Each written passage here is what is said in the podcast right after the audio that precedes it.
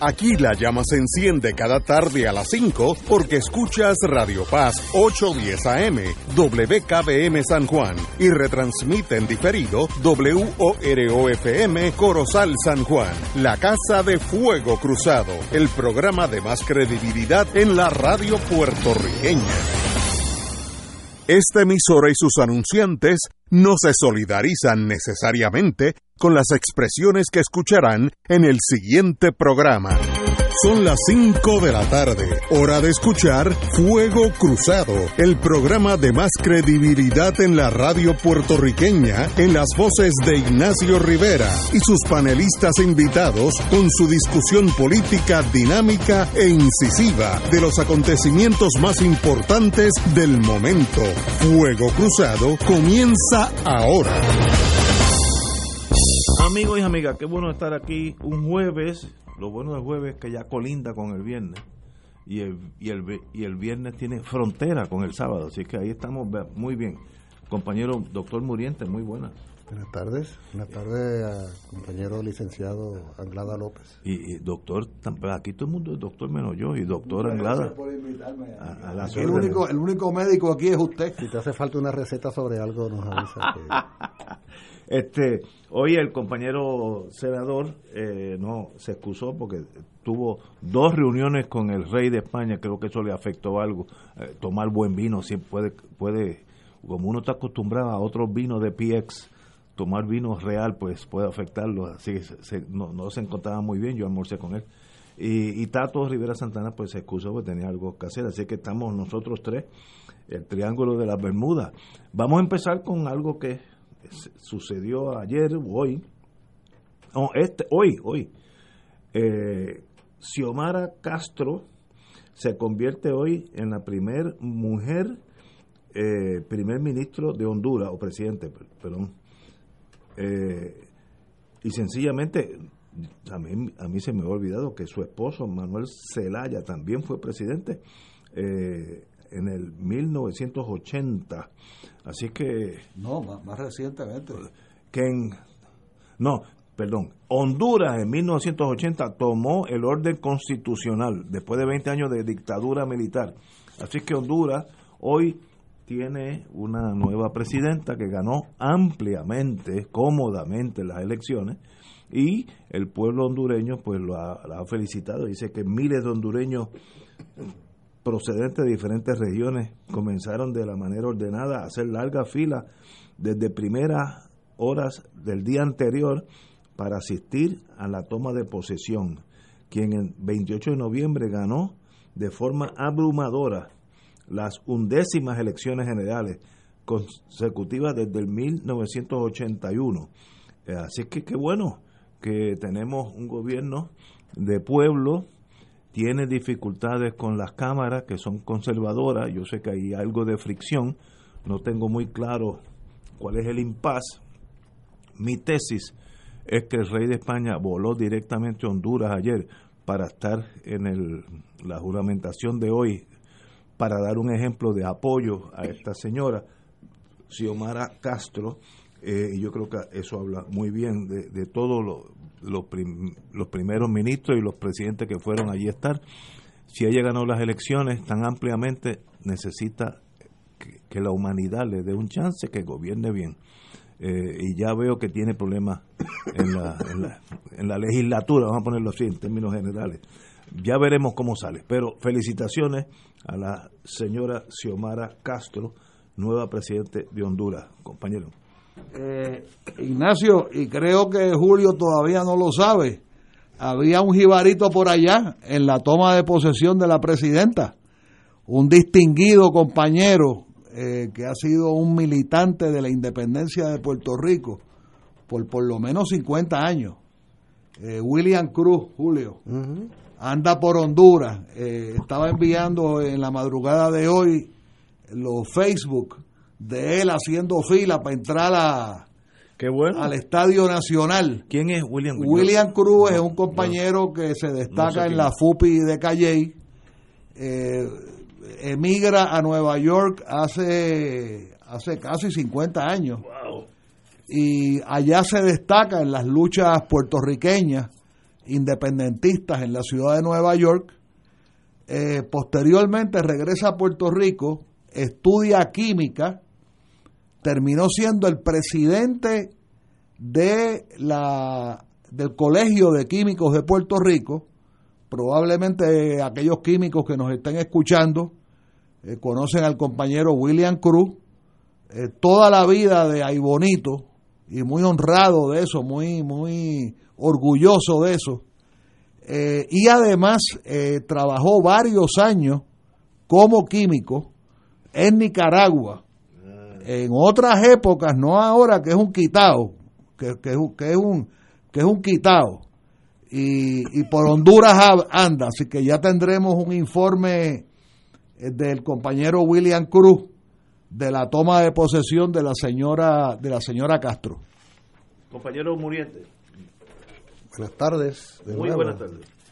Eh, qué bueno que comenzamos con este tema porque sin lugar a dudas que es un asunto relevante y qué bueno que nos situamos como caribeños en el sentido amplio de la palabra porque la América Central es Caribe, Honduras es Caribe, eh, y está muy cerca de nosotros, ocurre muy cerca de nosotros. Es un país del cual suele hablarse bastante poco, es uno de los países más empobrecidos de nuestra América. Muy pobre. Es un país eh, muy golpeado por la corrupción y por el narcotráfico y ha tenido una larga cadena de gobiernos eh, o dictatoriales o simplemente antipopulares. Pero en ese país centroamericano durante los pasados casi 15 años se ha dado un proceso político y social realmente significativo. Eh, en el año 2009 era presidente de Honduras quien había llegado a ese cargo por el Partido Liberal, eh, Manuel Zelaya. Partido tradicional, un partido que no era eh, peligroso al orden establecido, eh, conservador, pero Manuel Zelaya, como presidente, en esos tiempos de la primera década del siglo XXI, intenta hacer unos acercamientos con algunos de esos procesos que se estaban dando en nuestra América, específicamente con Venezuela bajo la presidencia de Hugo Chávez, eh, incluso con, Cuba y la Revolución Socialista Cubana, y eso fue suficiente para que sus propios compañeros de partido eh, encabezaran un golpe de Estado y lo derrocaran. Y eso obligó a Manuel Zelaya a abandonar la presidencia y a abandonar el país. Eh, y regresó a la vida política de Honduras, el clima del golpismo, el clima del conservadurismo, todo esto con el visto bueno del gobierno de Estados Unidos y particularmente a la hora del golpe de Estado de 2009 de Hillary Clinton, que a veces parece una mansa paloma en su gestión política, pero a la hora de la hora es un halcón, es uno de los halcones que no titubea al querer defender los intereses de Estados Unidos a como de lugar, y fue el caso de ese golpe de Estado. Lo que sí no contaban quienes encabezaron ese golpe de Estado fue con que esa situación habría de generar todo un proceso de luchas sociales y habría de impactar tremendamente la sociedad hondureña. Surgiría de ese proceso un partido político, que es el partido que se llama Libertad y Refundación, el Partido Libre, que es el partido que ha triunfado en las elecciones del año pasado. Eh, ese es un movimiento que incluso estuvo en las elecciones del año 17, se estima que fueron robadas aquellas elecciones. Manuel Zelaya eh, también continuó en la lucha política en Honduras. Eh, seguramente los amigos y amigas Radio Escucha saben que Manuel Zelaya, el expresidente derrotado en el golpe de Estado, es a su vez el esposo de Xiomara Castro y además el coordinador del Partido Libertad y Refundación de Libre. De forma que lo que ha sucedido en, estos pasados meses en Honduras es un hecho de veras trascendental, no solo porque este partido renovado ha logrado echar a un lado a los partidos tradicionales históricos de ese país, sino porque además por primera vez en la historia de Honduras eh, una mujer llega a la presidencia y esa candidata, esa ciudadana obtuvo 1.7 millones de votos, es decir, obtuvo una mayoría absoluta superior al 53-54% de los votos, con una participación de cerca del 80% del electorado inscrito. O sea, estamos hablando de una victoria muy sólida, pero resulta ser que esa victoria tan sólida en el plano eh, de la candidatura a la presidencia no se vio igualmente reflejada en lo que tenía que ver con la composición del Congreso hondureño que es una fuerza política también de enorme poder y donde están atrincherados sectores altamente conservadores que no se dan por vencidos. Y sucedió en días recientes algo totalmente inusitado, algo inesperado, por lo menos desde afuera, eh, y que ha un poco trastocado la situación, y es que un sector, un número de unos 18 miembros del partido vencedor en las elecciones presidenciales, eh, se opuso a la persona que la presidenta y el partido promovían para dirigir o presidir el Congreso y se fueron del lado del sector conservador de derecha para imponer la elección de otra persona. Y aquí se creó un, un cisma en el contexto del Congreso, cisma que no ha sido resuelto definitivamente, excepto que los 18 miembros del Partido Libre que se fueron del lado de la derecha fueron expulsados de su partido y ahora mismo técnicamente eh, hay dos presidentes de Congreso hasta que se resuelva deberá resolverse en, el, en, el, eh, en, el, periodo inmediato porque un país no puede funcionar de esta manera. Eh, en todo caso, sin que la victoria de Xiomara Castro y del Partido Libertad y Refundación signifique una transformación radical o revolucionaria, de, Honduras, no hay duda de que es un paso adelante en una ruta democrática, en una ruta contra la corrupción, contra el narcotráfico y una ruta por un esfuerzo verdadero para sacar a Honduras de las condiciones de empobrecimiento crónico que ha enfrentado por tanto tiempo. Y ello ocurre, y con esto completo mi pensamiento, ello ocurre precisamente en momentos en que hemos visto una recomposición de las victorias electorales en América Latina. Poco antes de la victoria de Xiomara Castro en septiembre pasado, había eh, triunfado en las elecciones en el Perú Pedro Castillo en una situación de veras complejísima donde la derecha peruana anticomunista furibunda y de extrema derecha neofascista ha pretendido de todas las maneras posibles evitar que, avance este gobierno de, Pedro Castillo.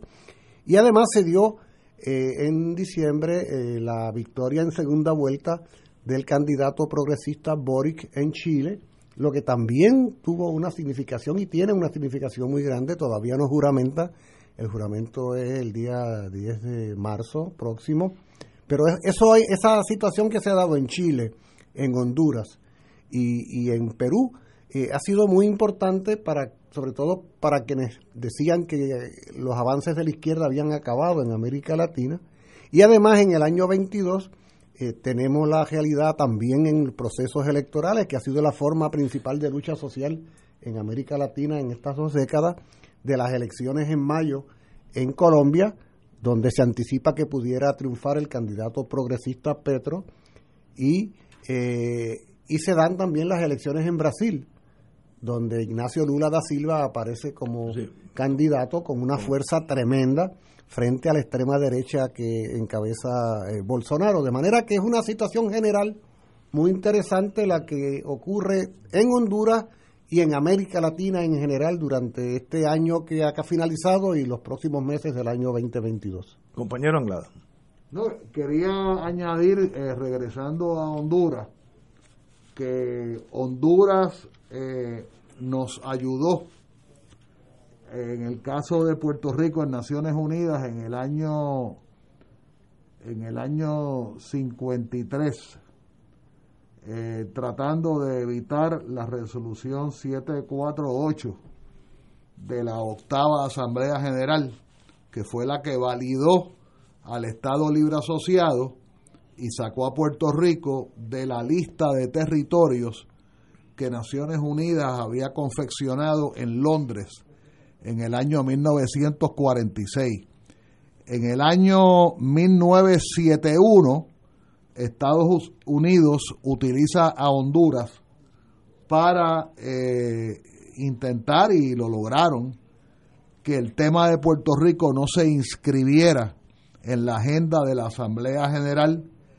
Ese fue un debate precioso entre Ricardo Alarcón de Quesada, de Cuba, y el entonces embajador y expresidente de Honduras, Ramón eh, Morales, o Videla Morales, que tuvo la peculiaridad que el pobre hombre llegó a Naciones Unidas ya como expresidente y 17 días después de llegar a Naciones Unidas eh, se murió. Eh, Honduras siempre ha sido un, un territorio eh, en la geopolítica centroamericana y caribeña de mucha actividad enemiga en contra de Cuba, en contra de Nicaragua y en contra de todas las luchas nobles de nuestro continente. Yo recuerdo cuando yo he visitado Nicaragua una sola vez en mi vida, que fue en el 82. Nosotros visitamos la frontera con Honduras y, tuve el honor de visitar una trinchera en el lado nicaragüense, muy cerca de la frontera con Honduras.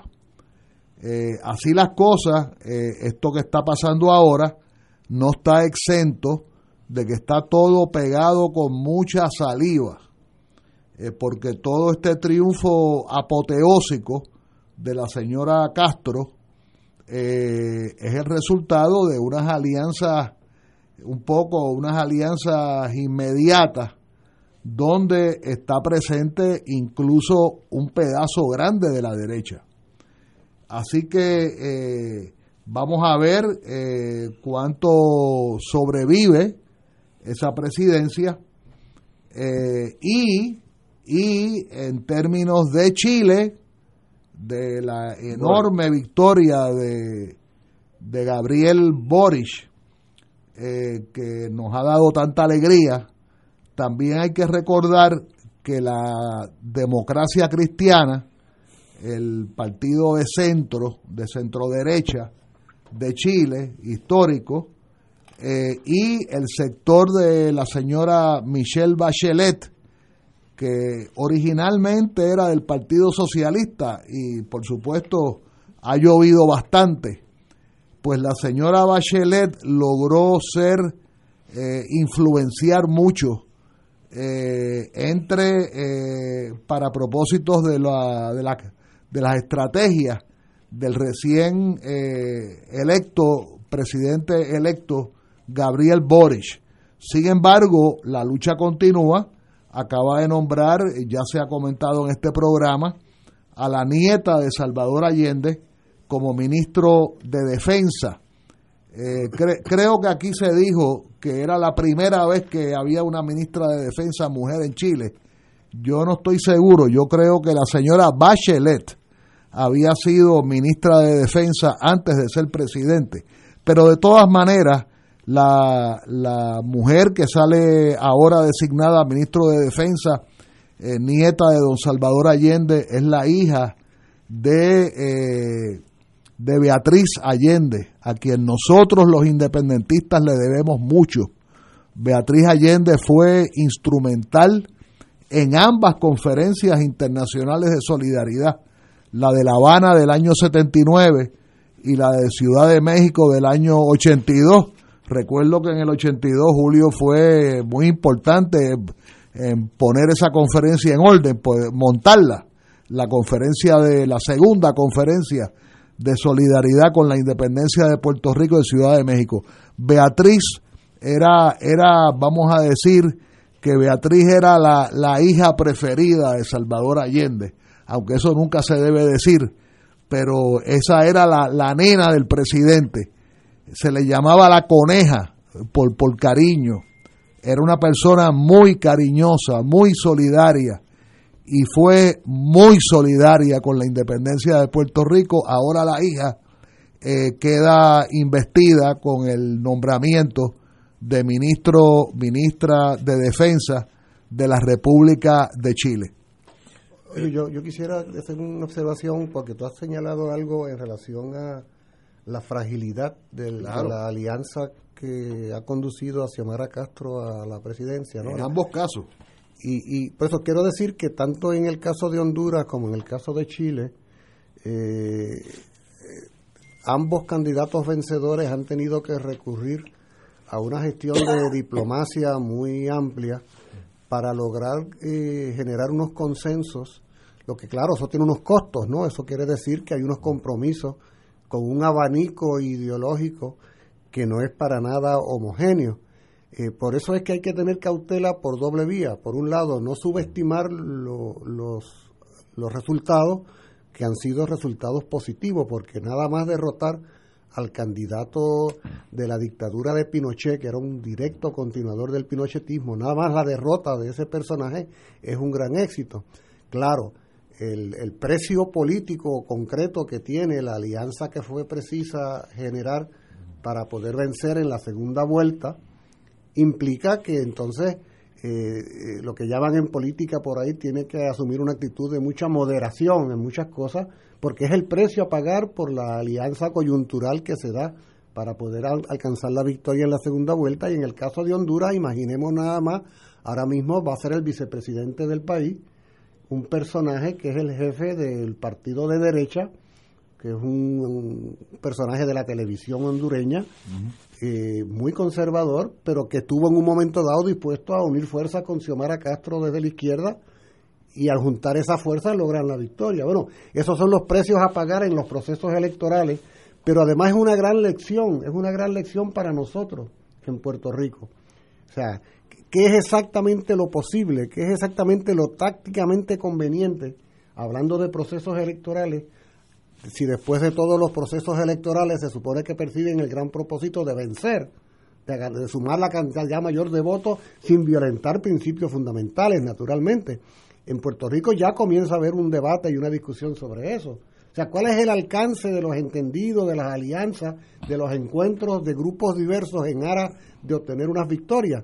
Bueno, hay sectores muy puritanos, muy fundamentalistas que plantean que no miran para ningún lado porque son autosuficientes y se contaminan si se juntan con quien sea. Eh, pero la realidad es que en política y en política electoral en particular, ese tipo de gestión es la que ha conducido pues, a la victoria de Boric en Chile, a la victoria de Xiomara Castro en, en, en Honduras, incluso a la victoria de Pedro Castillo en, en, en el Perú, y será la fórmula que llevará, si finalmente en su día va a ocurrir como debe ocurrir, la victoria de Lula en Brasil y la propia victoria de Petro en, Bolivia, en Colombia. O sea, no son grupos homogéneos, así consolidados, sino que son grandes alianzas, diversas alianzas que, que logran consensuar, que logran llegar a unos entendidos y logran las victorias electorales que hemos visto durante todo este tiempo. O sea, Julio, ¿tú considerarías, tú considerarías que Ignacio fuera tu vicepresidente. en un esfuerzo electoral ganador. No, jefe de seguridad. Tú eres presidente y Ignacio podría ser el vicepresidente. yo no me, ahora, jefe de seguridad interna, ese me cae perfecto. Yo no, yo, no, yo, no se lo diría, pero te pondría a ti para que me lo velara. Ahora, quería añadir, para terminar esa línea de pensamiento de Julio, que Pedro Castillo eh, el maestrito indio peruano del sombrero de vaquero, los americanos le mandaron una periodista para hacerle una entrevista, casi obligándolo a que Pedro Castillo atacara y condenara a Cuba y no se dejó meter las cabras no se dejó meter las cabras. Tuvo más principios que otros dirigentes políticos en América Latina. Tenemos que ir a una pausa, pero tenemos que seguir con este tema, porque en Costa Rica va a haber una elección ya mismo en dos, dos semanas, eh, y hay un empate entre la izquierda y la derecha, así que ese esa, esa modalidad nueva de elecciones es, excelente para el mundo, que, ganen lo que el pueblo quiera. ¿no? Ignacio, Pero vamos. La, si Julio te invita a una candidatura. Lo mío, yo le diría a Julio, olvídate de, vicepresidente, jefe de seguridad interna, y nada te va a pasar a ti. Eso. Señores, vamos a una pausa. Fuego Cruzado está contigo en todo Puerto Rico. ¿Tienes cáncer de páncreas o del pulmón? Si has recibido terapia y el cáncer continúa avanzando, no pierdas la esperanza. Existen nuevas terapias basadas en el perfil molecular para pacientes de cáncer de páncreas o pulmón, disponibles en Puerto Rico únicamente en Pan-Oncology Trials. Llame hoy al 787-407-3333, 407-3333, Pan-Oncology Trials, ofreciendo protocolos de tratamiento con la ciencia más avanzada para combatir el cáncer. Todos los miércoles a las 4 y 30 de la tarde no se pueden perder el programa Tu Conciencia Económica PR, un programa de análisis de noticias de la economía local e internacional para que tomes tus decisiones financieras con conciencia con el experto Roberto Berríos, todos los miércoles a las 4 y 30 pm por Radio Paz 810 AM y por Radio Paz 810.com. Tu Conciencia Económica PR, proveyendo tranquilidad, transfiriendo tu riesgo. La tecnología avanzada al cuidado de su salud tiene un nombre. Advanced Imaging Interventional Center. Siempre con innovadores servicios en radiología diagnóstica y un personal certificado brindándole confiabilidad con resultados más certeros en todas sus pruebas. Ofrecemos MRI, tomografía computadorizada, angiografía digital, neuroradiología, sonografía y ahora con nuestro nuevo servicio avanzado de PET-CT para pruebas de alta eficiencia. Advanced Imaging, edificio Arturo Cadilla, Centro Médico San Pablo Bayamón, 269-2442. Buenos días familia. Es la casa a la que siempre puedes llegar sin invitación. A las 10 de la mañana, Judith Felicie es tu anfitriona para conversar sobre medicina, psiquiatría de niños y adolescentes, artes, derecho, valores y fe. Todos los días por Radio Paz 810 AM. Buenos días familia. Donde una conversación parece demasiado corta. Buenos días familia. De lunes a viernes por Radio Paz 810 AM. Fuego Cruzado, el programa de más credibilidad en la radio puertorriqueña, es ahora la tribuna abierta de análisis noticioso, con diversas perspectivas que exploran el trasfondo de lo que acontece a diario y cómo nos afecta. Escucha Ignacio Rivera y sus panelistas invitados de lunes a viernes en Fuego Cruzado en transmisión diferida a las 10 de la noche por Oro 92.5 FM.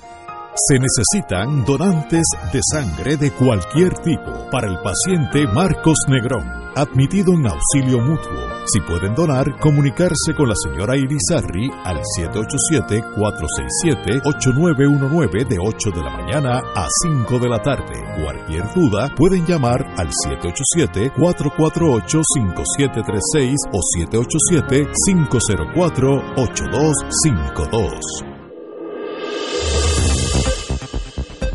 Y ahora continúa Fuego Cruzado.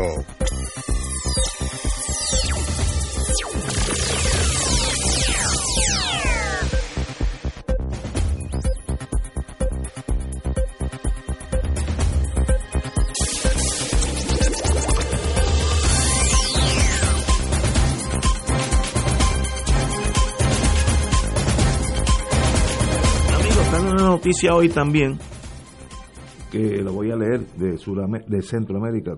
Cuando restan dos semanas para la celebración de elecciones presidenciales y legislativas en Costa Rica, aún no hay certeza alguna sobre la fuerza política que recibirá el mayor apoyo de los votantes. Y es que están empatados.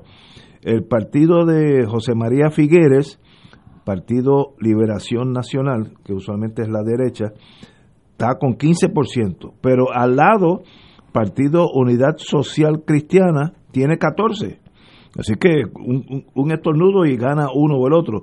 Y la nueva república de Fa, Fabricio Alvarado está en 12%. Así que hay tres que se disputan la presidencia de Costa Rica, un país extraordinariamente civilizado, educado, conservador centro derecha en los mejores tiempos, sino derecha extrema, eh, pero eh, me sorprende, estoy viendo una tendencia a los gobiernos eh, hispanos, los nuestros, a que la, izquierda vuelva y gane como debe ganar en las elecciones, porque ya Honduras, Honduras es un hecho consumado, Chile también, y ahora Costa Rica, que usualmente es de derecha, por su forma de la historia, etcétera, no vamos a entrar en eso ahora. Veo que hay un partido que le está tocando los talones a, el Partido Liberación Nacional, está atacado de cerca por el partido Unidad Social. Eh, y tiene 14, un, un por ciento lo separa. Así que esto no será una tendencia de este hemisferio de buscar alternativas ante gobiernos que han sido inefectivos con el pueblo. Cuando digo inefectivos, que, no, no, no, pueden romper el círculo de una pobreza bárbara en, en, muchos de esos países. Anglada.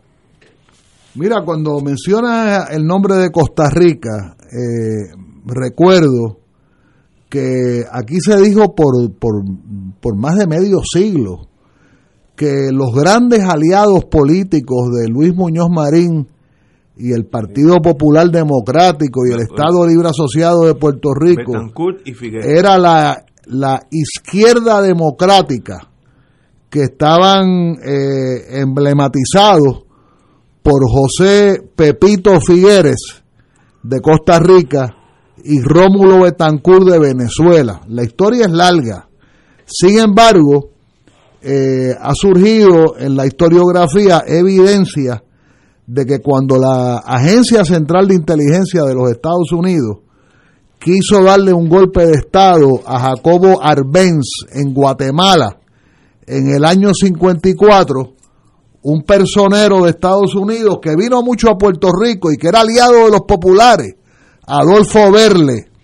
Adolfo Verle, pues era un soldadito, tú sabes, de los amigos tuyos, Ignacio. Y fue a donde Figueres, que era un dirigente político de la izquierda democrática, supuestamente, y le dijo, mire, nosotros queremos que usted nos ayude a, al golpe de Estado contra Jacobo Arbenz en Guatemala. Y él le contestó y le dijo, yo no tengo ningún problema con eso. Lo único que no quiero estar al lado de Anastasio Somoza de Nicaragua, el, ¿verdad? El dictador nicaragüense. Pero ahí tienes la evidencia de lo que verdaderamente era la izquierda democrática que se nos, que se nos vendió a nosotros, a las jóvenes generaciones en una enorme eh, batalla ideológica, ideológica, de que no teníamos que ser independentistas, porque además había una izquierda democrática, que no era tan mala, que era una izquierda democrática. Bueno, pues esa izquierda era Figueres de Costa Rica, Rómulo Betancourt de Venezuela y otras personas. Así que Costa Rica por, por mucho tiempo, ya más recientemente, ha dado una pinta de ser una sociedad estable. Se le ha llamado la Suiza de Centroamérica. Es un país muy bonito, también lo visité en una ocasión, en un plano ya turístico. Eh, una, un país muy bonito, muy, muy productivo, muy agrícola. Eh, pero, eh, ¿qué pasa en Costa Rica? Pues no, no, Julio debe tener mejor información.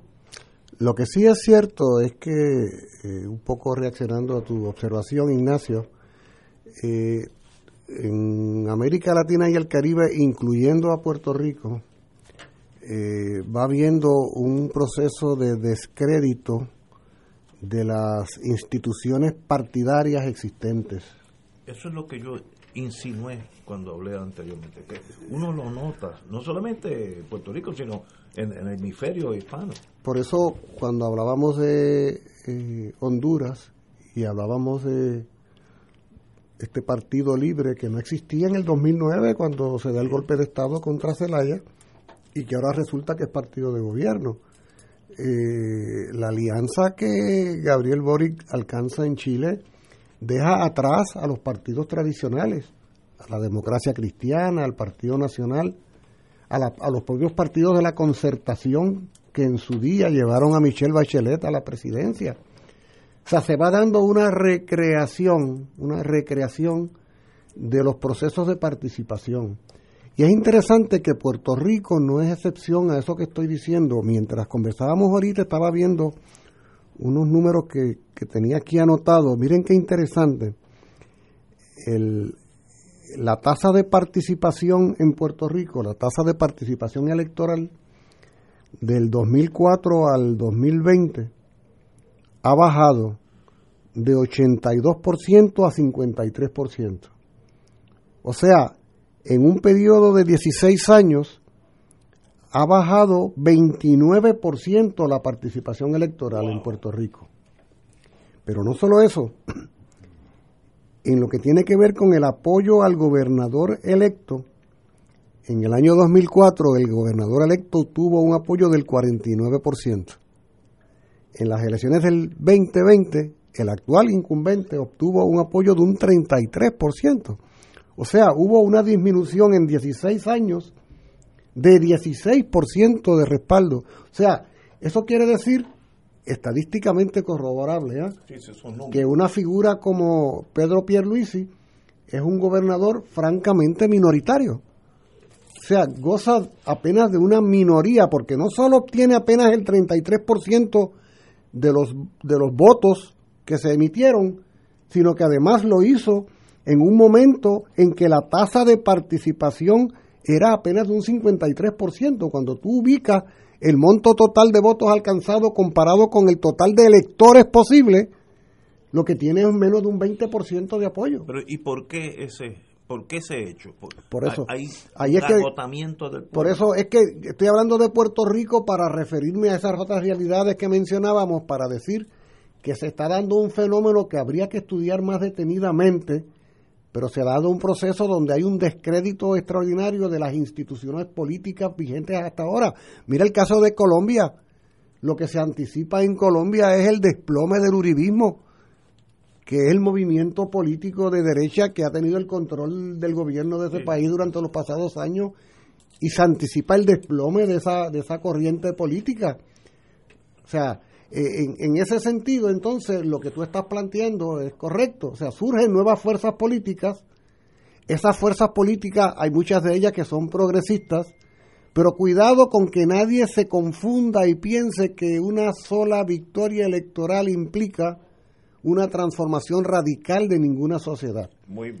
ese, ese suele ser el discurso, ese suele ser el discurso de la extrema derecha cuando quiere meter miedo con Venezuela, con Nicaragua, con Cuba, que si porque Boris ganó, pues eso quiere decir que ahora Chile se va a convertir en Cuba, en Venezuela.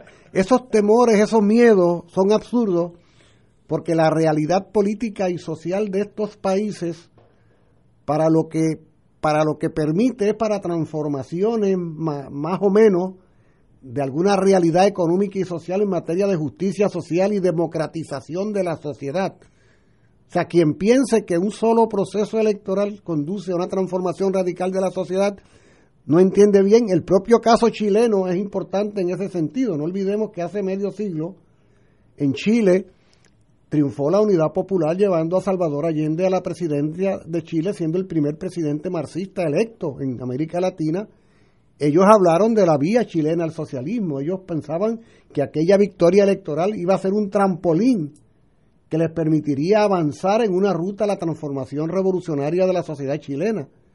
Pues aquel proyecto duró tres años. Y el 11 de septiembre de, de 1973 lo barrieron los militares. Por lo tanto, se es optimista, se aplaude esas victorias, se siente que son importantes pero cuidado, porque pasado mañana, mira lo que le pasó al propio Lula, mira lo que le pasó a Dilma Rousseff en Brasil, que esa misma derecha les dio golpe de Estado sin ton ni son, como si nada sucediera, habiendo ganado las elecciones. O sea que en ese sentido, pues no es que estemos en un momento ni mucho menos revolucionario en América Latina y el Caribe, pero hay unas señales positivas de transformaciones eh, hacia adelante, ¿no? En la, en la democratización de muchos países y en la búsqueda de justicia social, el caso de Honduras es probablemente el caso más elocuente de eso que estamos diciendo. Eh, sale una noticia que no tiene nada que ver directamente con este análisis, pero sí tiene que ver. Lo voy a buscar aquí, dice, Bad Bunny agota todas las entradas para el World's Hottest Tour en Medellín, Colombia, dos días antes que salieran a la venta. Esa fuerza de esa juventud, por eso toca este tema, no quieren aquel viejo mundo de nosotros, de dictadores a los Trujillo y los Duvalier, eh, Somoza. Esa gente está buscando una alternativa, igual que aquí con el partido que surgió de la nada. Hay una fuerza que no se, el, el, el, el que se quede en el pasado, pues morirá en el pasado, no se está dando cuenta que alrededor de estos jóvenes que compraron estos boletos dos días antes, se acabó, ya no hay boletos, quieren otra vida, una vida más, no sé, más alegre, con más, menos sacrificio, eh, más, más democrática en el sentido positivo de la palabra, con mejor economía. ¿Y qué malo tiene ser así? Al contrario, yo estaría, yo estaría igual con ellos. Yo sería uno de los, yo compro dos para mi esposa y para mí dos, dos boletos en Medellín. Eh, pero el político, ahora estoy hablando de los de aquí, que no entienda que esa fuerza se está generando, esa propia energía, como un volcán, que tú no lo ves hasta que sale el fuego para afuera, pero antes que saliera el fuego, hubo años de, de, ese, de esa, esa inquietud social. Y la estoy viendo en toda Latinoamérica, toda incluyendo Puerto Rico, que es de los más conservadores que hay, eh, con Victoria Ciudadana y Proyecto de Dignidad, son alternativas ante el, el agotamiento del establishment, sea azul o colorado. Ese es mi pensar. Tenemos que ir a una pausa y regresamos con estos interesantísimos temas. Fuego Cruzado está contigo en todo Puerto Rico. 2.6 millones de autos en Puerto Rico. Algunos de ellos con desperfectos. Autocontrol. Tu carro. Tu mundo. Tu mundo. Tu mundo. Ahora, de 12 del mediodía a 3 de la tarde. Por Radio Paz 810 AM y Radio Paz 810.com. Fanático del deporte. La mejor información y el mejor análisis lo escuchas los sábados a las 2 de la tarde por Impacto Deportivo con Javier Sabat y el más completo elenco en deportes por Radio Paz 810 AM y en las redes sociales Facebook Impacto Deportivo Radio PR Twitter e Instagram Impacto underscore Deport juntos impactando el deporte nacional. Cómprame un sistema solar y escúchame aquí en Radio Paz. Todos los viernes a las 4 y 30 de la tarde te espero para que me cuentes tus inquietudes acerca de placas solares con baterías. Comunícate conmigo, soy Luis Enrique, al 787-536-7938 de Solar Store. Cómprame un sistema solar. En Oro 92.5 FM, Radio Paz 810 y el Canal 13 estamos trabajando a tono con la emergencia que en estos momentos está viviendo Puerto Rico. Estamos ofreciendo nuestros servicios al máximo con el personal disponible según nos permitan las circunstancias. Si tiene un mensaje para ofrecer a sus asociados, clientes o personal, solo tiene que llamar al 787-552-0825 y nuestros empleados le comunicarán al personal de ventas para atender su necesidad. A nuestros clientes estén en comunicación con su ejecutivo o ejecutiva de ventas que continúan ofreciendo sus servicios como de costumbre. 787-552-0825. Y ahora continúa Fuego Cruzado.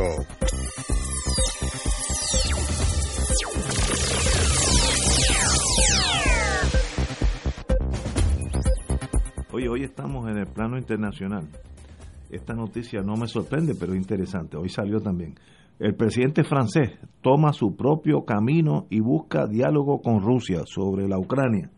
Ya Francia dijo, yo me voy por mi lado, yo no voy a estar con Estados Unidos. Eh, el presidente hablará en los próximos días con el presidente de Ucrania y con el de Rusia en torno a este impasse. Eh, la postura refleja la tradición francesa tras la Segunda Guerra Mundial de trazar su propio rumbo geopolítico y negarse a seguir ciegamente a los Estados Unidos. Esto es lo que dicen los, los mismos franceses, que, que, toma, que abrir una carpeta estos muchachos. También forma parte de la estrategia nacional de Macron, inmerso en una campaña para las elecciones presidenciales de abril, donde los nacionalistas están marcando la agenda y una guerra en Ucrania podría ser una incómoda distracción. Así que tenemos que Francia, aunque es parte de la OTAN, Estados Unidos está empujando para que la OTAN sea un bloque sólido. Francia dice, no, Francia no es parte de la OTAN, perdón. Este, Francia dice yo yo yo manejo a Rusia y Ucrania yo personalmente y no a través de los americanos lo considero muy sabio si uno es francés así que yo si fuera francés yo estaría 100% con el presidente de Francia compañero bueno mira yo yo vi el noticiero anoche de Russia Today y esa esa iniciativa de Francia creo que Alemania Inglaterra quizás o no eh, era como una cumbrecita en París. Eh, parece que sirvió muy bien de evitar la confrontación y aparecía una, un pietaje anoche de un documento que le contestaba a Estados Unidos, a la Unión Soviética, perdón, a Rusia, pidiendo dos semanas para discutir algo. Este, el peligro es bien grande y ya el doctor Carlos Severino pues nos ha hablado de esto en varias ocasiones y no pretendo competir con el rector Severino, pero eh, la situación de, Rusia de preservar sus fronteras, su soberanía, eh, es bien importante. Y también quiero decir que yo conocí a la vieja Unión Soviética, conocí la, la debacle de, de, la perestroika y, y la caída, la disolución de la Unión Soviética, Rusia llegó a estar en contra de nosotros en Naciones Unidas y ha regresado a estar a favor de nosotros y a votar con nosotros y a ayudarnos a nosotros en Naciones Unidas. Y tenemos que ser agradecidos. Compañero Muriente. Esa decisión del presidente de Francia de marcar, marcar distancia con Estados Unidos es importante eh, y nos invita a tener presente de que acá en este lado del mundo se va generando una un ambiente de guerra mediático, eh, un clima de guerra pero que es una guerra eh, de CNN, de Fox News, de las agencias internacionales de noticias controladas por Estados Unidos, porque mientras en Estados Unidos se genera ese clima de beligerancia en un país donde la cultura de la guerra es lo cotidiano y que sobre todo adquiere una fuerza político-electoral en la víspera de elecciones para el Congreso, para el Senado de Estados Unidos, donde el presidente Biden que ha perdido prácticamente todo el respaldo, necesita de alguna forma proyectar un rostro simpático al electorado estadounidense y el rostro más simpático posible se adquiere en ese país vistiéndose de halcón, vistiéndose de guerrero. ¿ah? Y entonces, ¿qué pasa? Esa imagen guerrerista desde Estados Unidos tiene un sentido político y político electoral en particular además para poder proyectar ante el mundo una fortaleza, ¿no? la, grandeza hegemónica de la gran potencia, pero la realidad es que Europa, Europa mira todo esto desde otra perspectiva. Y es evidente que Europa se cuida enormemente de que se genere en esa región del mundo un conflicto que pudiera desembocar en una situación de beligerancia, de guerra. O sea, ni Europa ni Rusia ni la Europa capitalista histórica moderna, ni la Europa ex campo socialista del este de Europa eh, han de estar interesados en que se genere un conflicto armado, con todas las consecuencias que eso puede tener, sobre todo países que hacen frontera con Rusia, eh, además de Ucrania, eh, no han de tener ningún interés en que haya un conflicto armado. Ah, sus discursos pueden ser beligerantes, sus posiciones pueden ser anticomunistas, aunque se supondría que el anticomunismo fuera algo pasado de moda, fíjense ustedes cómo adquiere nueva forma, porque se crea una especie de clima de guerra fría, como sucedía hace décadas, de forma que eh, esa reunión a la que tú hacías referencia, eh, Rafi, eh, que es lo que conocen, se conoce como el formato de Normandía, pero que es una reunión de un grupo, pero no, no está orientada a resolver nada que tenga que ver con este asunto, sino a resolver un conflicto que hay por unas llamadas repúblicas que hay en la región oriental de Ucrania, en territorio ucraniano, que dan a la frontera con Rusia. Entonces, ahí hay una situación no resuelta de unos espacios de territorio con una cantidad significativa de ciudadanos que han optado por romper amarras con Ucrania y crear unos espacios eh, de, autónomos, digamos, entre ellos. para eso fue esa, lo que pasa es que esa reunión ocurre en momentos de esta tirantez y se dice, bueno, aquí el ambiente era positivo, aunque no tenía que ver directamente. Aquí seguramente en el programa lo hemos visto a través de otros compañeros, pero como tú señalas, Anglada, aquí esto es un asunto de, defensa de la soberanía nacional. O sea, de la misma manera que en el año 1962 eh, Estados Unidos, eh, bajo Kennedy, eh, puso el grito en el cielo cuando se enteró que había unas armas soviéticas en Cuba y, hubo unas amenazas extraordinarias de parte de Estados Unidos contra Cuba porque simplemente era inadmisible para Estados Unidos que hubiera semejante tipo de armamento a una distancia tan cercana de las fronteras estadounidenses. Estamos hablando de 100 millas, algo así. Y aquello creó la llamada crisis de octubre. Y como resultado de la crisis de octubre, como recordamos, eh, se da el desmantelamiento de ese armamento eh, soviético en Cuba y a cambio se suponía, y de hecho se hizo, el desmantelamiento de armamento estadounidense en Turquía, que iba dirigido contra eh, la Unión Soviética y los sistemas de radares altamente sofisticados ubicados en Irán.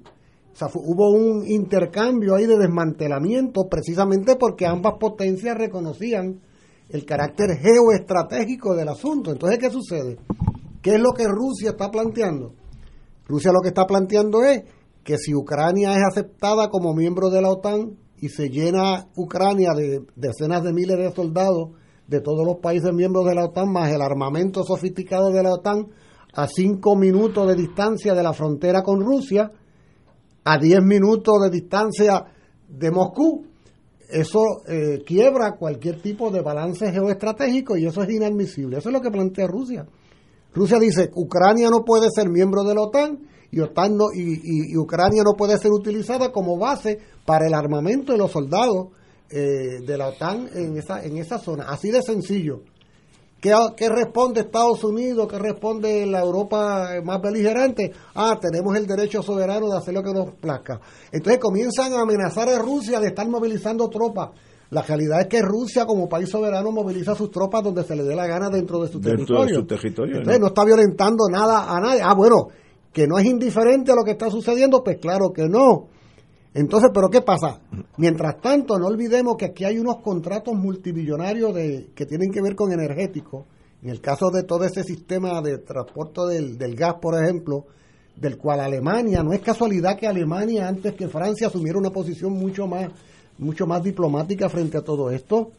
¿Ah? ¿Por qué? Porque Europa no está funcionando con la cabeza de Washington en materia del discurso beligerante, del discurso de guerra. Yo creo que la situación es tensa, como no lo va a ser. Creo que la situación es complicada. Yo, honestamente, claro, es una reflexión a la distancia. No creo que el agua, que la sangre llegue al río eh, y que de alguna manera alguna negociación va a haber eh, a través de la cual los unos y los otros podrán llegar a unos entendidos. Y mira, porque les conviene a todos, ¿ah? Les conviene yo creo que les conviene a todos. Y cuando ahorita se hablaba de Europa y Estados Unidos, el pequeño detallito es que los muertos los pone Europa. Claro. Estados Unidos nunca, nunca, estoy tratando de recordar si se me escapa algo, nunca ha sufrido en territorio de los Estados Unidos Una guerra. Eh, la tragedia de la guerra. Pancho Villa cuando cruzó la frontera. Por supuesto, excepto Pearl Harbor. Por supuesto, excepto Pearl Harbor. Por supuesto, excepto Base Muñiz pero, eso no afectó población civil. A los europeos. Pero los europeos son los que ponen los muertos. ¿ves? Rusia puso 26 millones de muertos en la Segunda eso, eso, es inconcebible el número de... Rusia 26 millones de muertos en la Segunda Guerra Mundial. Un número inconcebible. ese es el pequeño detallito de que Estados Unidos ha sido por probablemente un siglo la principal potencia militar del mundo. Dije posiblemente un siglo, porque se realmente se perfeccionó a partir de la Primera Guerra Mundial, 1918-19. Eh, y ya Estados Unidos va para abajo como una gran potencia, pero ya mismo deja de ser la principal potencia mundial pero sigue teniendo la bravuconería y la guatepa, ¿cómo es? Guapetonería, Guapetonería que, que lo ha caracterizado por un siglo. Para entender la crisis Ucrania-Rusia, hay que salir de Ucrania y de Rusia y ponerlo en Estados Unidos. Estados Unidos estaría neutral si Rusia pone fuerzas militares, cohetes, eh, atómicos en la frontera entre Canadá y Rusia, y, Canadá y Estados Unidos, que a los 5 metros de la frontera de, Canadá estás entrando ya a territorio americano. ¿Eso sería cómodo para, para los Estados Unidos aceptar eso? Claro que no. Eso no, no sucedería como, como sucedió con Cuba. Lo mismo al eh, y sencillamente en, ese, en esa jugada eh, yo entiendo el, el, las psiquis rusas, en esto hay estudios hasta de las eh, Fuerzas Armadas Soviéticas rusas, la psiquis rusa es un miedo histórico a que lo van a atacar, porque es lo que ha pasado. O sea, esto no es, eh, la Segunda Guerra Mundial es un episodio más en decenas de ataques de, de Polonia, de los países bálticos, de los, eh, japoneses, de los mongoles, de los chinos a territorio chino. Si estudiamos las Fuerzas Armadas eh, soviéticas, ay Dios mío, rusas, vemos que los tanques, por ejemplo, los tanques americanos, tienen mucha más velocidad, menos, menos eh, acero, pero es mucho más rápido el tanque. ¿Por qué? Porque si vas a atacar, tú tienes que tener velocidad. Los tanques rusos son al revés son bien pesados, unas orugas, los trucks, las orugas bien anchas por la nieve y bien lentos, porque vas a defender. Son dos, dos, se diseñan tanques para dos cosas diferentes. Uno es atacar, que tú tienes que ser ligero y, y que nada te detenga, y otro es yo me quedo aquí y que me pasen por encima. Son dos, dos. Y si tú examinas los tanques rusos, algunos pesan el doble de los tanques americanos y es mirada, el motor no es, no es un motor para grandes velocidades, pero aguanta 20 bajo cero, 40 bajo cero, que los americanos, cuidado. Y eso demuestra el miedo, se vuelca ahora en Ucrania, que Rusia dice, espérate, vuelven los muchachos, nos van a caer arriba, porque es lo que ha pasado en su historia. Yo no estoy diciendo si es bueno o si es malo. Si yo fuera ruso, y yo sé que la última vez mi tatarabuelo, los polacos lo mataron cuando entraron a, territorio ruso, y luego mi abuelo lo mataron los nazis cuando entraron. O sea, llega un momento y yo, pero suave, déjenme quieto. Y esa es la psiquis de Rusia que se vuelca en Ucrania. Ellos tienen mucho más miedo de lo que uno asumiría aquí, porque nosotros no hemos tenido enemigos eh, nacionales, pero ellos sí los han tenido y sí los han matado. Cuando tú dices, lo que ponen los muertos son ellos. Y entonces, pues son mucho más frágiles a reaccionar eh, con, mucho más miedo de lo que uno pensaría. Pero si estudia la historia rusa, uno se da cuenta que eh, por algo es que tienen ese miedo, porque es que le han caído arriba. Eh, bueno, los alemanes fue una cosa, no solamente que mataron 26 millones de rusos, la forma en que algunas de estas minorías dentro del territorio ruso fueron matados fue una cosa que mejor es ni saberlo y así uno sigue la vida tranquilo y sin en, un caso donde la ignorancia es buena porque es inconcebible las cosas que un país tan culto como Alemania hizo con gente que ellos consideraban los eslavos subhumanos. Las cosas que hicieron no son describibles por la radio. Son las 18 horas, vamos a una pausa. Fuego Cruzado está contigo en todo Puerto Rico.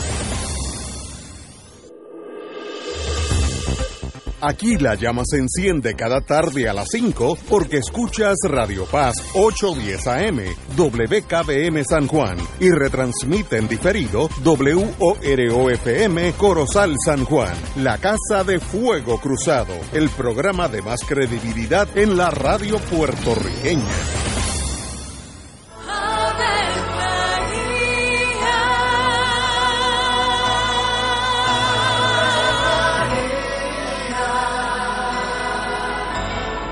El ángel del Señor anunció a María. Y ella concibió por obra del Espíritu Santo. Dios te salve María, llena eres de gracia, el Señor es contigo. Bendita tú eres entre todas las mujeres, y bendito es el fruto de tu vientre Jesús. Santa María, Madre de Dios, ruega por nosotros pecadores, ahora y en la hora de nuestra muerte. Amén. He aquí la esclava del Señor. Hágase en mí según tu palabra. Dios te salve María, llena eres de gracia, el Señor es contigo. Bendita tú eres entre todas las mujeres y bendito es el fruto de tu vientre Jesús. Santa María, Madre de Dios, ruega por nosotros pecadores, ahora y en la hora de nuestra muerte. Amén. Y el Verbo se hizo carne. Y habitó entre nosotros. Dios te salve María, llena eres de gracia, el Señor es contigo.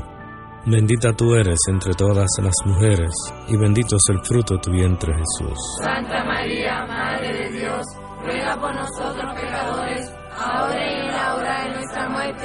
Ruega por nosotros, Santa Madre de Dios. Para que seamos dignos de alcanzar las promesas de nuestro Señor Jesucristo. Oremos. Derrama, Señor, tu gracia sobre nosotros, que por el anuncio del ángel hemos conocido la encarnación de tu Hijo, para que lleguemos por su pasión y su cruz a la gloria de la resurrección, por Jesucristo nuestro Señor. Amén. Gloria al Padre, al Hijo y al Espíritu Santo. Como era un principio,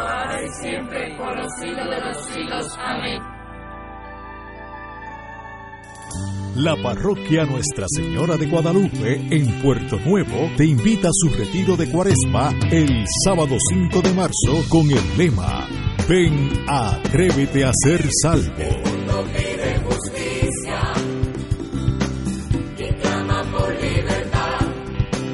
9 de la mañana a 5 de la tarde, cerrando con la misa dominical. Conferenciantes Padre José Chelo Santiago, Padre Ángel Pagán, Sor Alejandra Matilde, Monseñor Francisco Medina, Padre Edgar Luis Torres. Para información, 787-661-3072, 787-333-4890, 787-459-8406. Y ahora continúa Fuego Cruzado.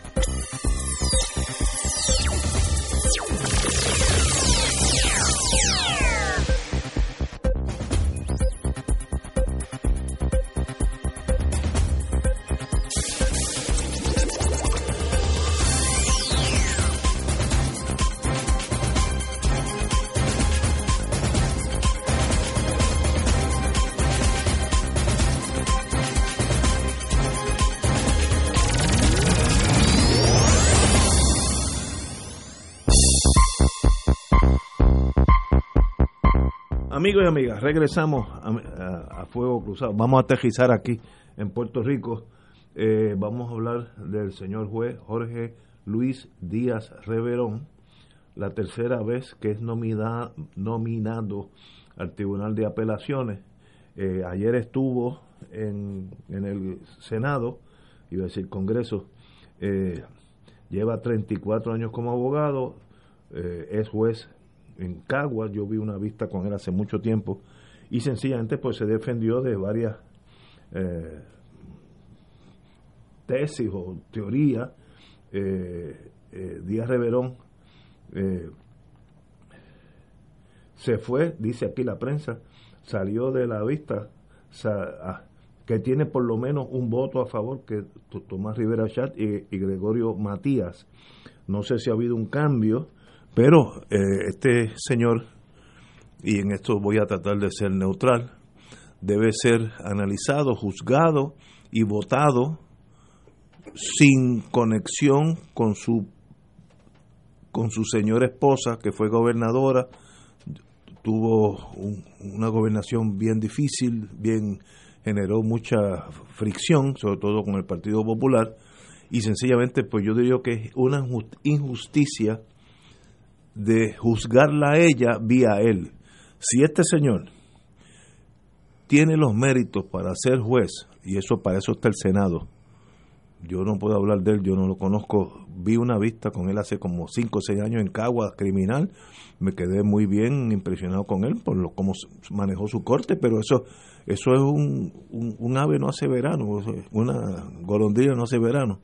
Eh, por tanto, yo no puedo juzgarlo, pero si fuera senador, investigo su vida, las cosas buenas, las cosas malas. Hay una cosa de un carro que si lo usó dos meses o tres meses, no sé. Para eso que está el Senado, pero no pueden, para mí, mezclar la vida de su señora esposa como gobernadora, todos los, los traumas que fueron para todo Puerto Rico esa, esa época, y volcarla sobre él. Que él camine o no camine sobre sus propios pies. Eso en, en el sistema eh, puro de justicia de- debiera ser así. Yo soy, tampoco soy vivo en una, una nube. Yo sé que eso a veces no es así, pero para eso es que debiera ser así. Compañero. Usted que es abogado, estoy seguro que ha postulado por allí también. Ignacio, eh, es interesante que el cambio de, de juez superior, que él ya concluyó su último término, y un nombramiento en el apelativo, le representa un aumento de 80 a 105 mil dólares anuales. Y para, para una pensión posterior de juez, eso es una gran diferencia. Yo estaba mirando hoy la lista de cuántos jueces apelativos hay en Puerto Rico.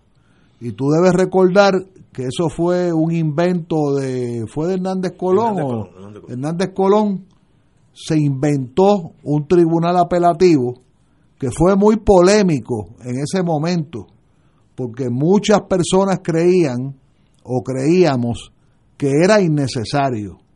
Era innecesario crear una, una faja entre los tribunales de instancia, las salas del tribunal que uno visita, ¿verdad? Si uno litiga, y el tribunal, el llamado Tribunal Supremo de Puerto Rico. En Puerto Rico hay 35 jueces apelativos al sonsonete de 105 mil dólares anuales. Estamos hablando de, de cuánto es eso, de 30 millones, de 30 y pico de millones de pesos Ahí está. anuales de una estructura que aunque yo no litigo en ella, tengo que admitirlo, eh, no creo que haga grandes aportaciones al derecho ni que resuelva nada. Lo que el, el- el efecto neto que tuvo cuando se creó allá para la segunda y tercera gobernación de, de Rafael Hernández Colón fue quitarle trabajo al Tribunal Supremo. Eh, que por cierto, eh, para el Tribunal Supremo hay eh, una candidatura, hay una nominación, perdón, en el caso del juez Rodríguez Parrilla, ¿es? Rodríguez Parrilla. Eh, que va al Supremo. O, sí. o que lo están nominando para el que quizás me equivoco con el apellido materno. Eh, y quiero, yo te comentaba, Ignacio, fuera del micrófono, que hace 20 años yo litigué ante ese juez un caso de vista preliminar y actuó justamente. Era un caso bien difícil de una persona que eh, no había tomado sus medicamentos adecuadamente y se había vuelto, se había visto envuelto en una supuesta amenaza de ponerle una bomba a un avión en Isla Verde. que eso es un delito Que federal. eso es, hay que, hay, Sí. hay que tirar fuerte. Y ese ser humano, que en paz descanse, que fue una gran persona y un gran amigo, eh, pero tenía una condición psicológica que no se la estaba tratando adecuadamente. Y cuando el juez, cuando aquel juez en sala de investigaciones en, en, en regla, lo que se llama regla 6, eh, el juez, el honorable juez Rodríguez Casillas. gracias- Casillas, gracias Rodríguez Casillas, ese le- mismo. Le doy las gracias a Arturo Sí. Hernández. Muy bien. Y cuando aquel juez vio los papeles psicológicos, psiquiátricos, eh, la- el déficit en el medicamento que había habido en aquel ser humano, el juez Rodríguez Casillas encontró no causa en una regla 6. Y eso yo tengo que decirlo porque esa fue mi única experiencia. Yo no pretendo ser experto en él. Yo estuve ante él en un caso, hace 20, 20 años tirando para 30, yo creo, 20 y pico de años, que fue precisamente en la sala de vista de, de regla 6 de Carolina. Eh, pero volviendo, no quiero confundir a, a- a Reverón con el juez Rodríguez Casilla. Rodríguez Casilla. Eh, regresando al juez eh, Rive- eh, Díaz Reverón, yo conocí al juez Rivera, a- al juez Díaz Reverón como fiscal, cuando él era fiscal. Eh, un, un- un fiscal muy fuerte, paréntesis de un origen muy humilde, supuestamente, según él me dijo hace 30 años. Eh, y posteriormente fue abogado de defensa en la Corte Federal. No creo que le gustara eso de, abogado de defensa. Eh, Ignacio, tú debes coincidir que para eso hay que, Hay- hay que ser- hay que gustarle a Sí, uno. Estoy de acuerdo. Hay muchos abogados que, que no estudiaron derecho para eso eh, o que siempre estuvieron en el lado eh, adversario. Eh, esta mañana tuve el privilegio de escuchar eh, a la licenciada Laura Cos Guzmán. A ella se le debe escuchar porque ella narró con detalle la, las macharradas que supuestamente le hizo el juez Díaz Reverón eh, en Sala, creo que en Caguas o en Fajardo, no me acuerdo, y fueron, y ella lo tiene todo documentado, todo documentado, todo con las grabaciones correspondientes. El asunto del carrito ese que le prestaron tampoco fue nada de nada de, de- de- poca monta y tampoco fue de poca monta eh, utilizar su poder de juez para traer al estrado, creo que fue a un policía, para que le explicara un caso al cual el matrimonio Díaz Reverón con la señora Wanda Vázquez. eh, Vázquez Garcés, creo que es el apellido materno, eh, tenían en el tema de su hija adulta. Así que son dos casos totalmente distinguibles. De todas maneras, a mí me parece, y lo hemos planteado en programas anteriores, no ahora, lo hemos, lo hemos planteado anteriormente, que en Puerto Rico hay un zafacón de plazas para jueces y fiscales que yo me pregunto si hacen falta. Yo creo que no hacen falta. Eso es otro análisis. Yo creo que no hacen falta. Y eso es, es una, es una tiradera de dinero que Puerto Rico no tiene y que está mal usado. Empezando por muchos tribunales. Yo- cuando yo voy a Cagua salgo corriendo. Yo le llamo el mausoleo. Yo me refiero al honorable Tribunal de Cagua, Sí. con mucho respeto, Muy fino. muy- como el muy- mausoleo. Muy, muy bonito. Vamos a una pausa y que regresamos con el doctor Muriente. Fuego Cruzado está contigo en todo Puerto Rico. Te invitamos todos los domingos a la una de la tarde por Radio Paz 810 AM y los sábados a las 7 de la mañana por Oro 92.5 Cuidando la Creación con la hermana Lisi y sus colaboradores. Entrevista, mensajes educativos y dándole voz a grupos que ayudan a cuidar la creación en el mundo. Recuerda por Radio Paz 810 AM, una de la tarde, domingo, sábado por Oro 92.5 FM a las 7 de la mañana. Despierta con la gracia de Dios iluminando el sendero y responde al llamado de congregarnos en su nombre cuando el sol despunta en el Santuario Nacional de Nuestra Señora, Madre de la Divina Providencia, tempranito en la mañana, El sábado 5 de febrero. 5 y 30 de la madrugada. Para otra misa de madrugadores, la celebración eucarística que se ha convertido en tradición y fuente de bendiciones para la familia católica. Por motivo de la pandemia, se practicará el distanciamiento físico recomendado y el uso obligatorio de mascarillas. Se llevarán a cabo confesiones previo a la Santa Misa. Participa en este encuentro mensual y comienza el fin de semana en paz y renovado, asistiendo o escuchando la transmisión en directo. Misa de madrugadores por Radio Paz 810 AM o Radio Paz 810.com y Oro 92.5 o Radio Oro FM.com. Info santuario de la providencia.org 787-646-9448. Radio Paz te ofrece el mejor motivo para levantarte temprano y disfrutar el comienzo de un nuevo día de lunes a viernes con Enrique Liboy y Radio Paz en la mañana. La dosis perfecta de noticias, deportes y éxitos musicales de todos los tiempos, humor y curiosidades, calendario de actividades y tus peticiones musicales por el 787-300-4982. Conéctate con el 810 AM de lunes a viernes con Enrique Liboy y Radio Paz en la mañana. De todo un poco, con Manolo Almeida, el más ameno en tus mañanas por Radio Paz 810 AM, de martes a viernes a las 9 de la mañana. Notas positivas, salud, ambiente, negocios y entretenimiento. De todo un poco, martes a viernes por Radio Paz. ¡Estamos vivos!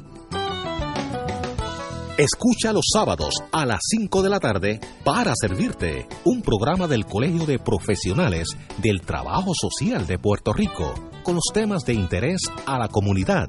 Recuerda, los sábados a las 5 de la tarde para servirte por Radio Paz 810.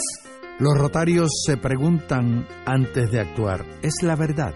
¿Es equitativo para todos los interesados? ¿Creará buena voluntad y mejores amistades? ¿Será beneficioso para todos los interesados?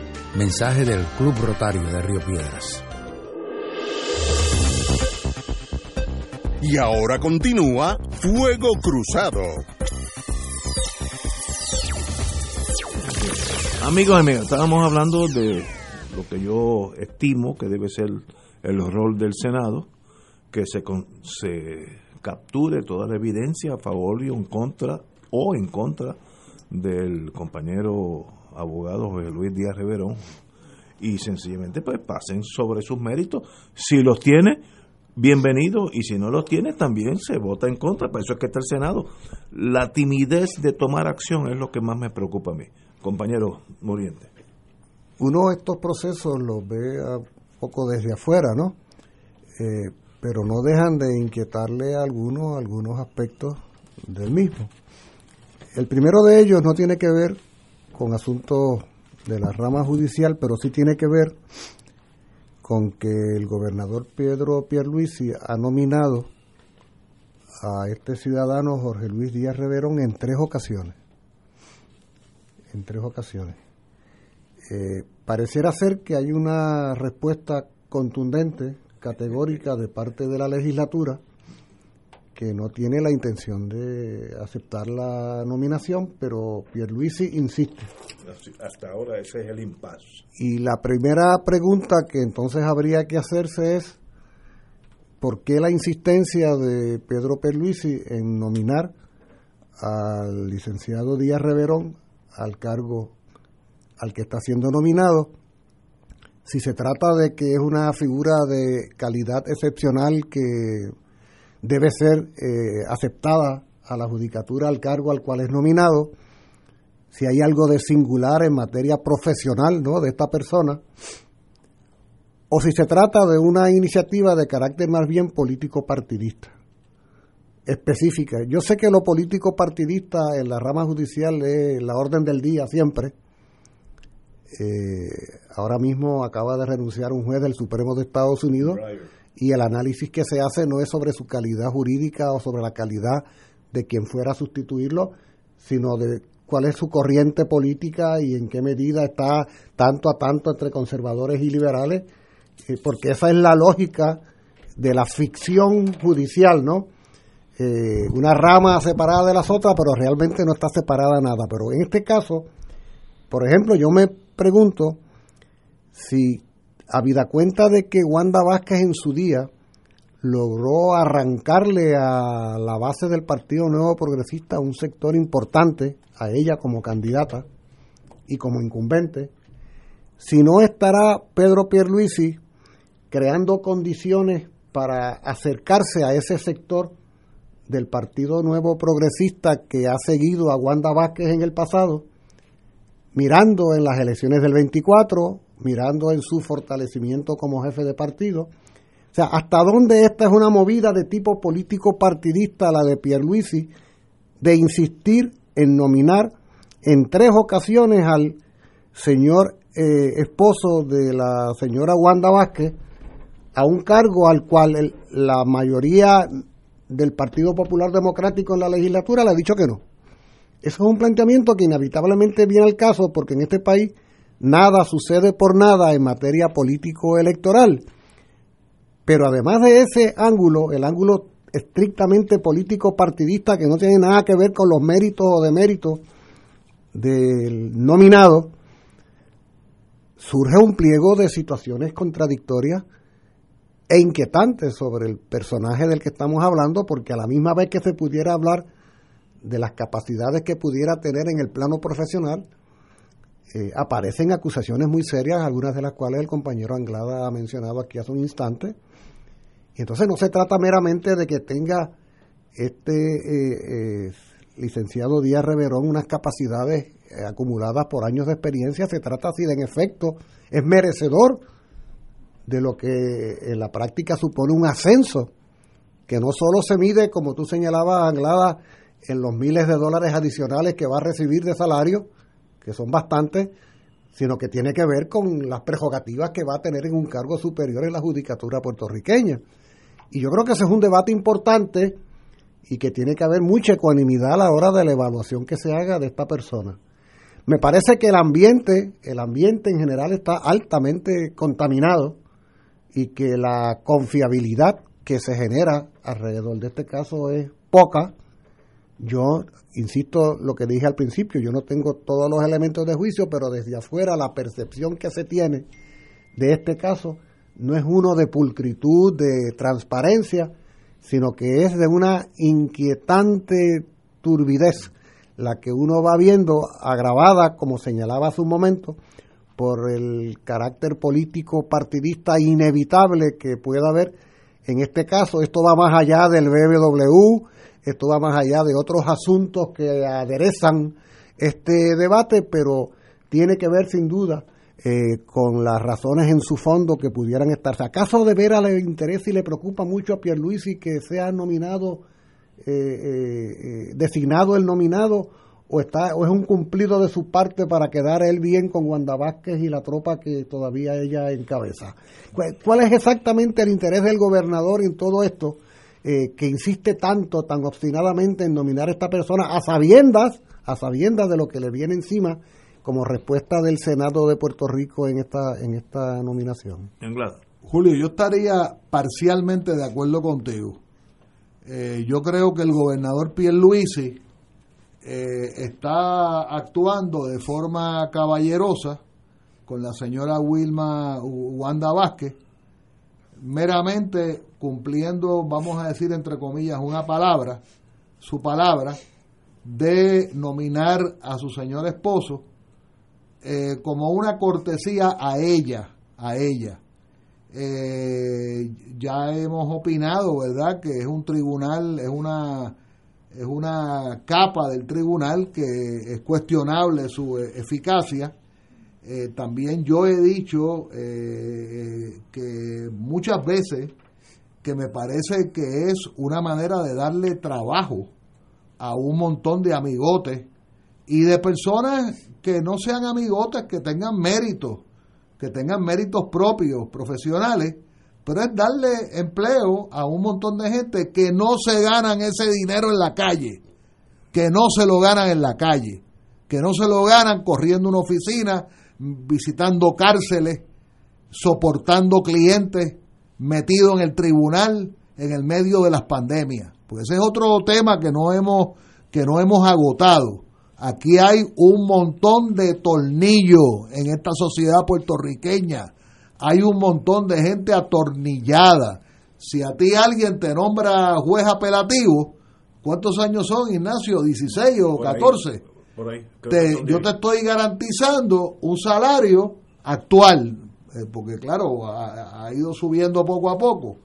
Yo te garantizo 105 mil dólares por los próximos 12, 14 o 16 años. No puedo, no, no tengo el número al frente mío. Hay gente muy valiosa, muy inteligente. Han habido hasta profesores de derecho, profesores míos de derecho. Eh, uno de ellos, el, bueno, han habido varios. Pero el muñeco, el muñeco del tribunal apelativo es un invento, en mi humilde opinión. además, quiero reiterar, Ignacio, creo que deberías considerar invitar a la licenciada Laura Cos Guzmán a esta, a esta mesa redonda para que explique su caso, porque esta mañana el expresidente del Senado, Tomás Rivera Chat, se puso a decir mentiras sobre el testimonio de la licenciada Cos Guzmán en el tema del juez Rivera, eh, del juez Díaz Reverón. Vuelvo, digo, la idea tuya es excelente, voy a llamar a la compañera, pero el Senado tiene la última palabra, reúnanse y se acabó. Si lo aprueban, lo aprueban, si no lo aprueban, no, pero, imagínate si el senador, el senador este, de Carolina, eh, el hijo del alcalde de Carolina, del, del Aponte, Dalmau, eh, su señora esposa, que aparentemente tiene muy buenos méritos, eh, está, está nominada, creo que en ascenso, y, y probablemente se lo merezca. Pero entonces él está, eh, él está, este, ¿qué, ¿qué, oposición de qué partido popular? Si eso no es, eso no es oposición, eso, eso ya es una, es una burla. O sea, ya, ya lo que hay en la legislatura, bueno, imagínate tú el caso del senadorcito ese, eh, Torres, eso da vergüenza. eso... eso es una vergüenza para Puerto Rico. El Puerto Rico no tiene una clase política correspondiente a los retos que nosotros tenemos frente a nosotros. Eh, vamos a una pausa y voy a hablar de lo que hacen otros países, el equivalente a los senados eh, de Puerto Rico, que es tan tímido y tan fácilmente se asustan, como dice Fernando Martín, el Partido Popular le tiene miedo al susto, pues hay otros países que no tienen esa tara. Vamos, cuando regresemos hablamos de eso. Fuego Cruzado está contigo en todo Puerto Rico. Fuego Cruzado, el programa de más credibilidad en la radio puertorriqueña, es ahora la tribuna abierta de análisis noticioso, con diversas perspectivas que exploran el trasfondo de lo que acontece a diario y cómo nos afecta. Escucha Ignacio Rivera y sus panelistas invitados de lunes a viernes en Fuego Cruzado en transmisión diferida a las 10 de la noche por Oro 92.5 FM. Radio Paz te ofrece el mejor motivo para levantarte temprano y disfrutar el comienzo de un nuevo día de lunes a viernes con Enrique Liboy y Radio Paz en la mañana. La dosis perfecta de noticias, deportes y éxitos musicales de todos los tiempos, humor y curiosidades, calendario de actividades y tus peticiones musicales por el 787 300 4982 Conéctate con el 810 AM de lunes a viernes con Enrique Liboy y Radio Paz en la mañana.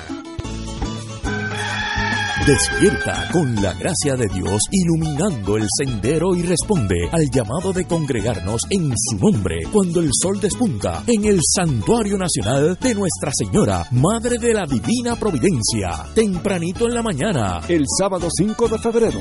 5 y 30 de la madrugada.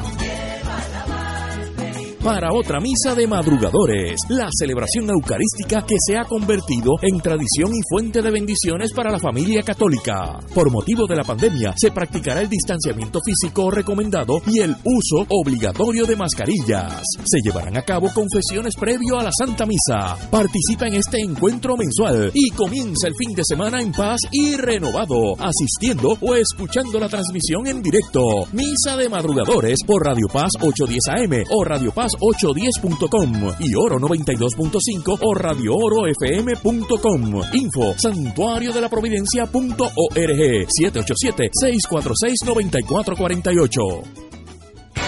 Buenos días familia. Es la casa a la que siempre puedes llegar sin invitación. A las 10 de la mañana, Judith Felicie es tu anfitriona para conversar sobre medicina, psiquiatría de niños y adolescentes, artes, derecho, valores y fe. Todos los días por Radio Paz 810 AM. Buenos días familia. Donde una conversación parece demasiado corta. Buenos días familia. De lunes a viernes por Radio Paz 810 AM. Y ahora continúa Fuego Cruzado.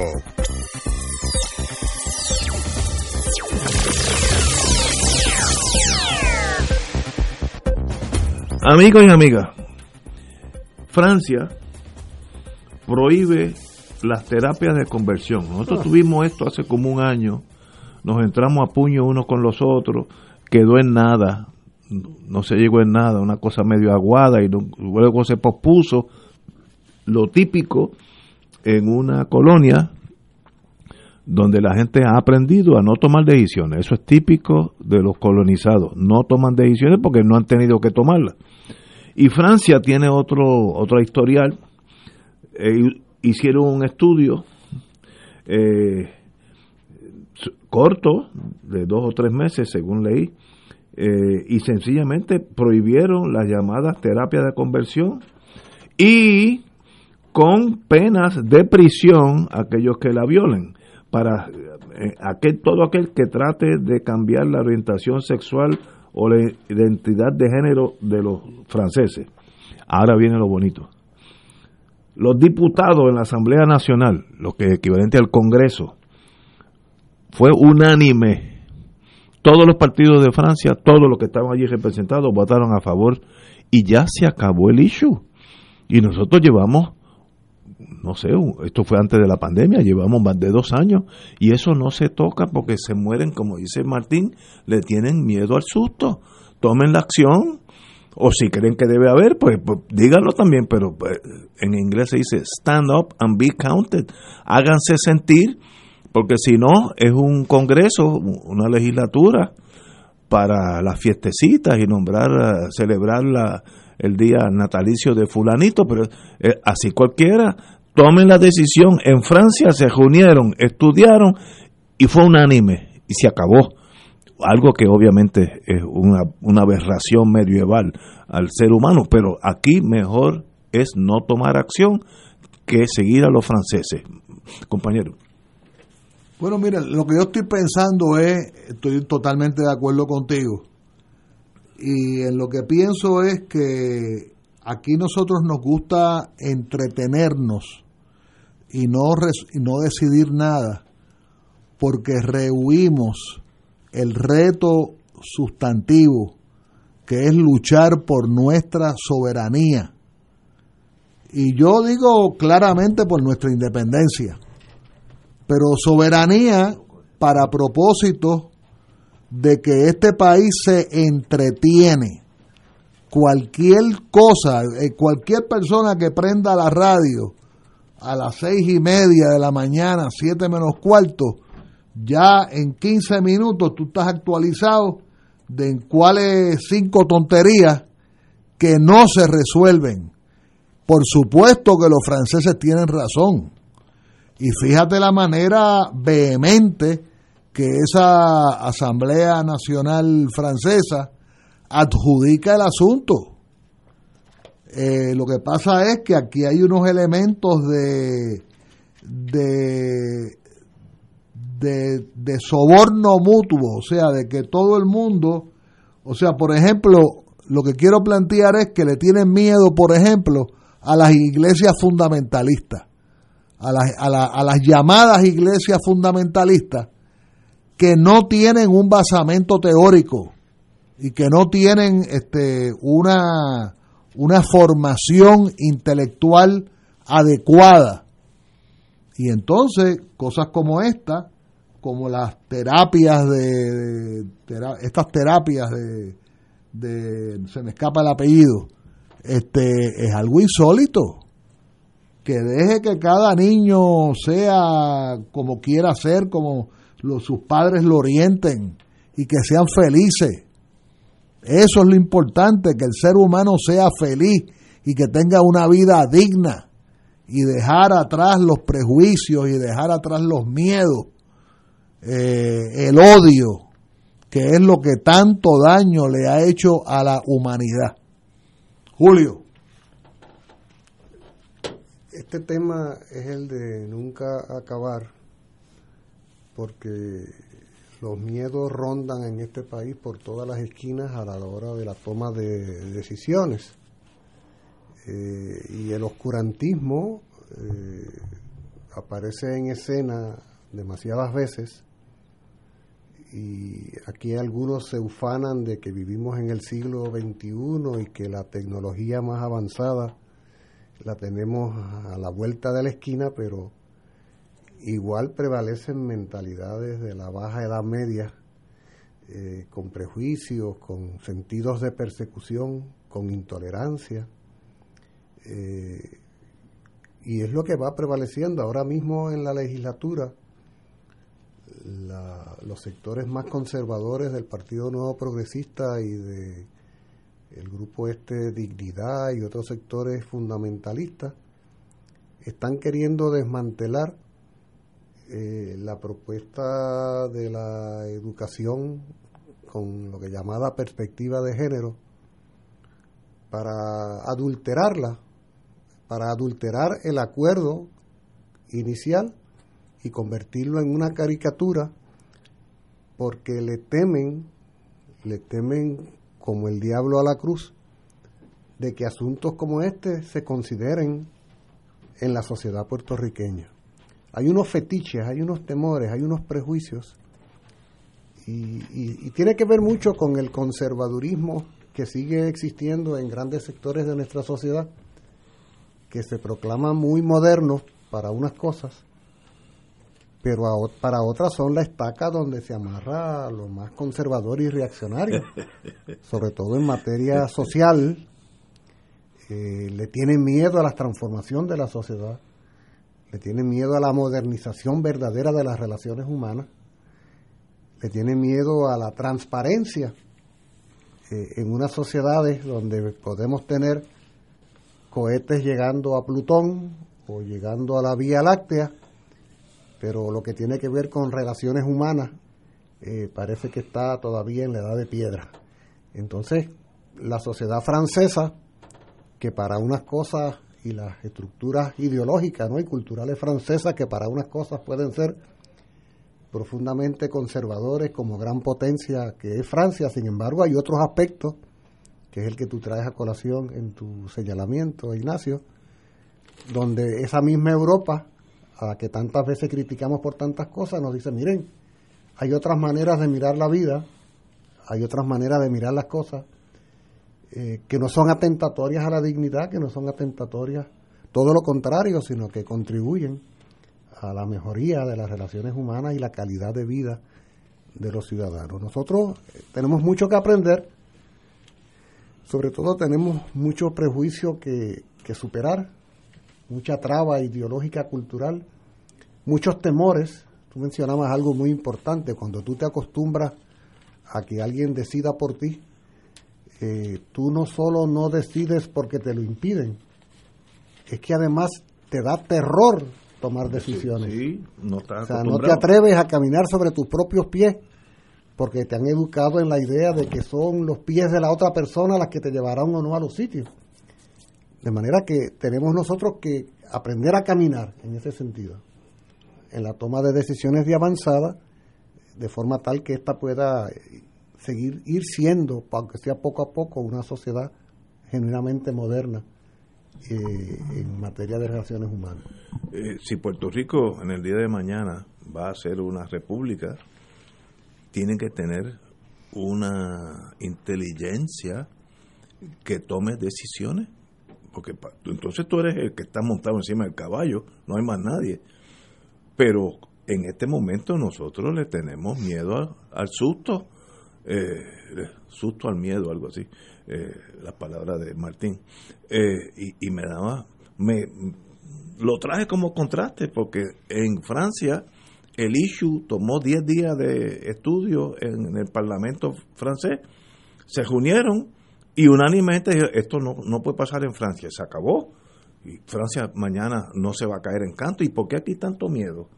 Y es el, el, medio, el miedo de haber sido colonizado por 500 y pico de años que genera un, un ADN incapaz de tomar decisiones difíciles. y la vida está llena de tomar decisiones difíciles, hay, que tomar. Hay un punto que traía Anglada hace un momento que a mí me parece muy importante, que tiene que ver con cualquier otro tema que toquemos, con todos los temas que toquemos. Y, y, no eres la primera persona de quien escucho lo que tú acabas de decir, incluso gente cuya orientación política puede ser totalmente distinta a la de nosotros en el sentido del deterioro del liderato político y social de Puerto Rico. Es una sociedad que con todas las limitaciones que supone el colonialismo, que ya son suficientes para uno inquietarse a la hora de la toma de decisiones, además el propio modelo colonial se ha ido deteriorando a tal grado que va siendo una sociedad acéfala, quiere decir sin cabeza, sin rumbo y sin norte en aspectos esenciales, sin hombres y mujeres a quienes uno mirar y querer usar como espejo donde uno querer emular comportamientos. Y no estoy hablando de gente que tenga que necesariamente político ideológicamente pensar como uno. Estoy hablando de seres humanos cuyo nivel de dignidad y de seriedad y respeto en una sociedad hace que todo el mundo le respete y le aprecie por su honestidad, por su transparencia, por su firmeza de propósito, aunque uno pudiera coincidir o no con asuntos el que fuera. Y es, un serio problema en este país. Es un serio problema en este país, por ejemplo. Estoy de acuerdo.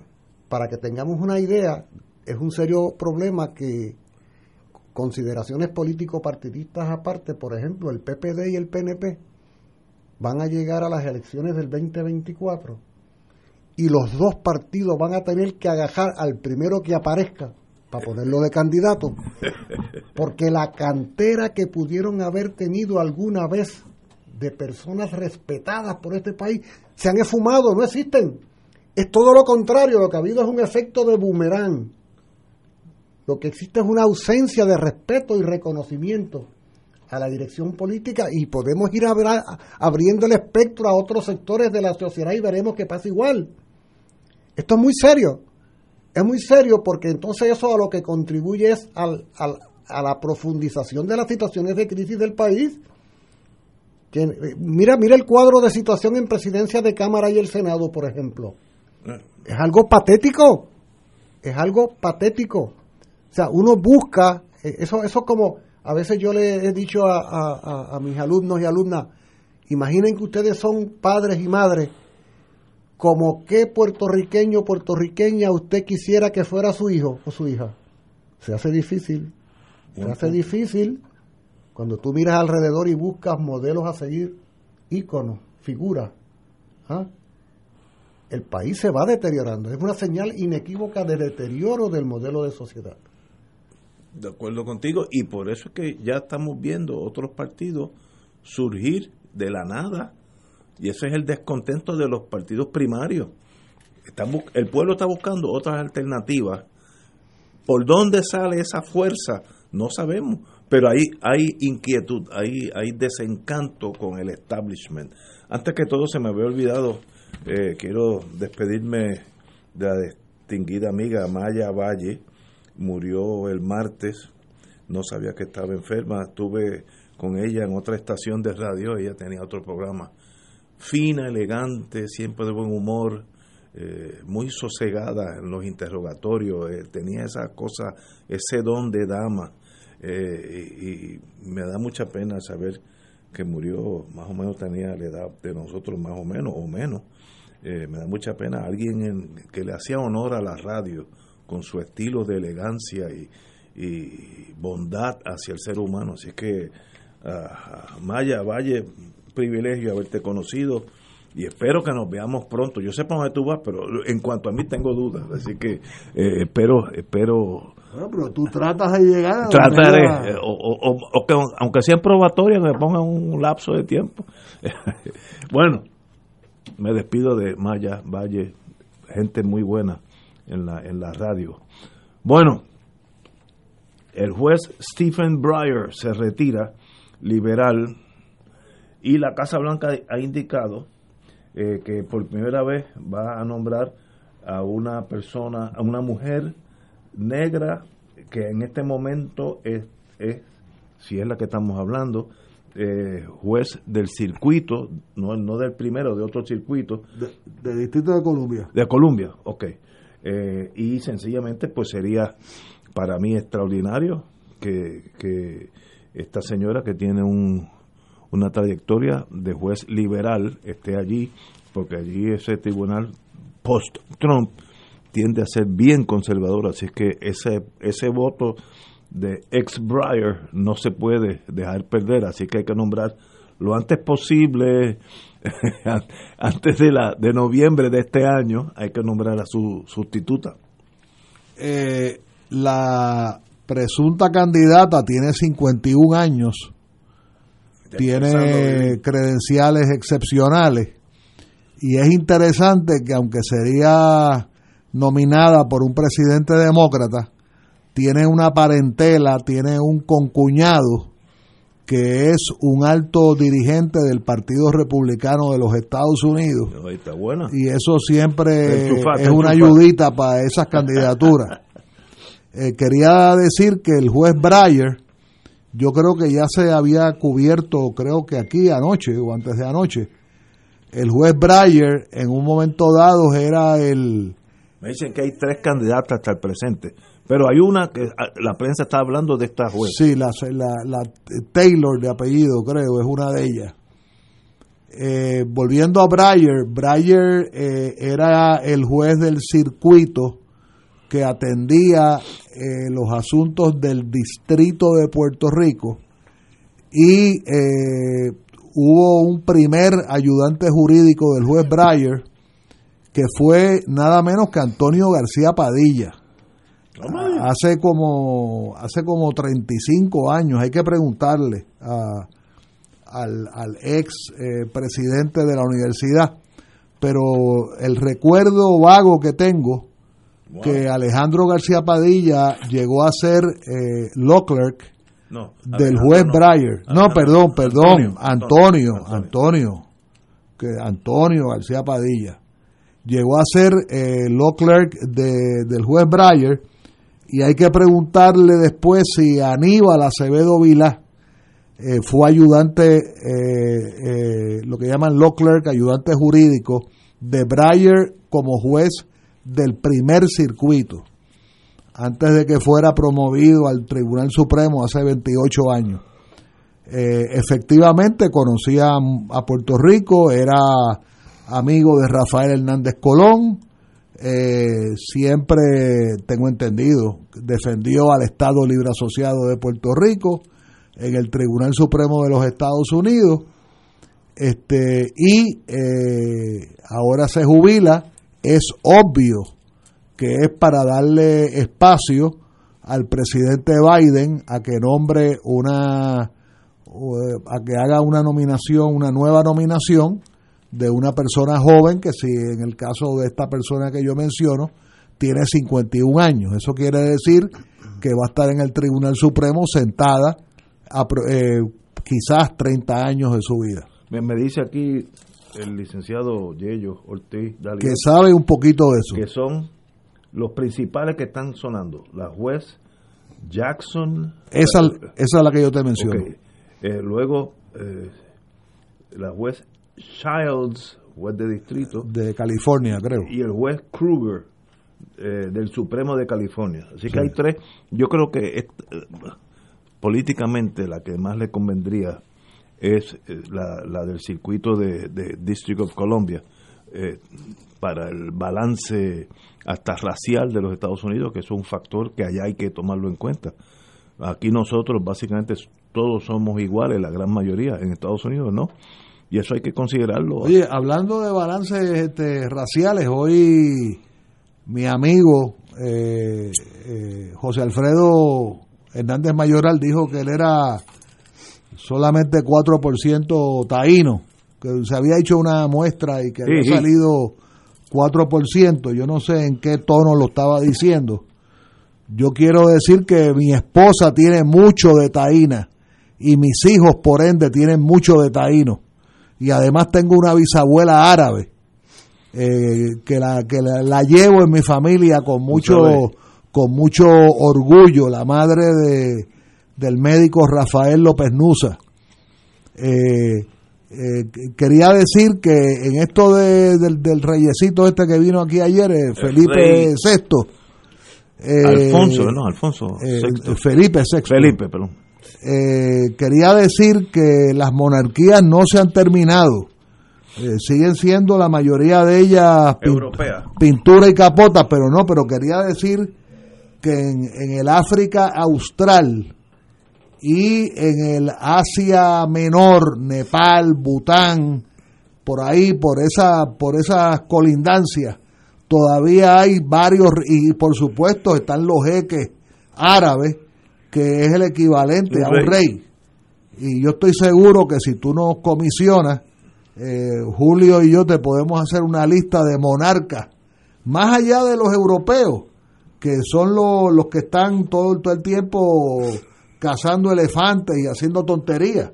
En Europa hay varios, varios reyes de embuste y, y reinas de embuste. Eh, Casi todo. Inglaterra, Dinamarca, Noruega, Holanda, Suecia. Suecia, todo tiene Si tú, quieres, si tú quieres tener un buen inventario de reyes y reinas y condes y condesas y marques y marquesas y de, de Europa, búscate un número de la revista Hola.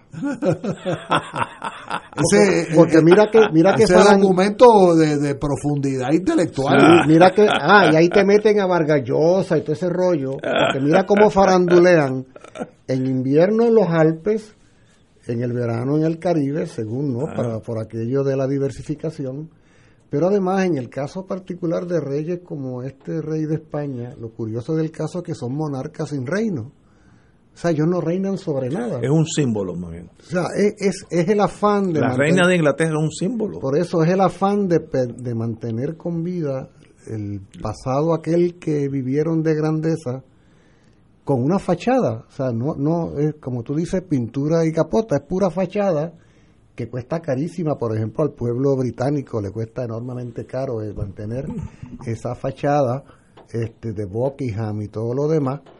Eh, mira, el evento más importante ahora mismo de la monarquía española en este momento en España es el divorcio de la hermana del rey. Ah, sí, sí, sí. que, que- de Hasta 25 por la- que además cuyo marido estuvo preso por corrupto. o sea, por- la, es- la- la- las historias de corrupción que hay alrededor de esa familia son increíbles. Son monarcas, y yo a veces, oye, escuchaba yo aquí alguna gente en la radio que hablaban de su majestad, eh, en los medios incluso, su majestad, qué cosa de su majestad. O sea, son- Es el pasado, estamos hablando de la Edad Media. o sea, yo puedo reconocer que este Felipe VI es jefe de Estado según el Estado de Derecho vigente en España, pero que reine sobre algo, no reina sobre nada, porque Sí. España es un imperio que fue desmantelado en el siglo XIX, de hecho sus últimas colonias en América fueron Puerto Rico y Cuba y sus últimas colonias en Asia fueron Guam y Filipinas, y ahí a la prángana, tú sabes. O sea, a la prángana, a la total ausencia. Además se trata de un rey prefabricado para garantizar la continuidad de la dictadura franquista en su día, su padre, Juan Carlos, quien crió y quien formó al padre de este rey que vino por aquí fue Franco y la dictadura franquista para garantizar la continuidad. ¿Y por qué esos países, no solamente España, mantienen ese reinado? Que, por ejemplo, si tú eres británico, holandés, eh, noruego, sueco, mantienen esa casa real. En el fondo, lo que se está pretendiendo es darle vida a una fantasía de una grandeza que en efecto eh, tuvieron, cuando fueron reinos todopoderosos. O sea, aquel reino eh, eh, donde nunca se ponía el sol, como decían del imperio británico, pues ahora no tiene ni una bombillita de, nevera, tú sabes, que le alumbre, porque lo que le queda, lo que le queda son algunas posesiones en el Caribe, las llamadas Islas Vírgenes Británicas y alguna que otra eh, pequeña isla en el Caribe y alguna otra posesión por ahí, algún peñón.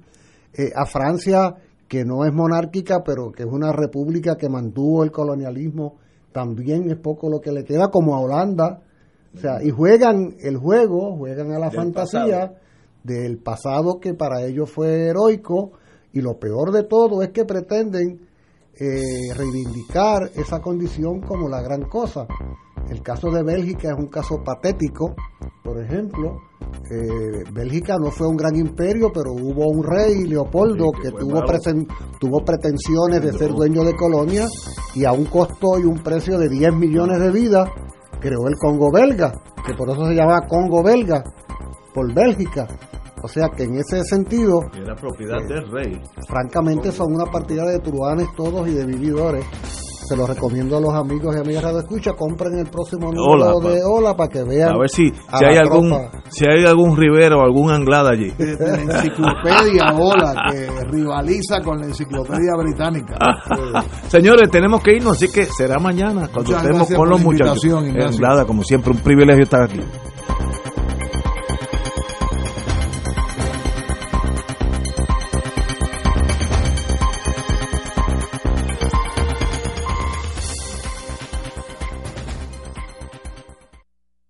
Esta emisora y sus anunciantes no se solidarizan necesariamente con las expresiones vertidas en el programa que acaban de escuchar.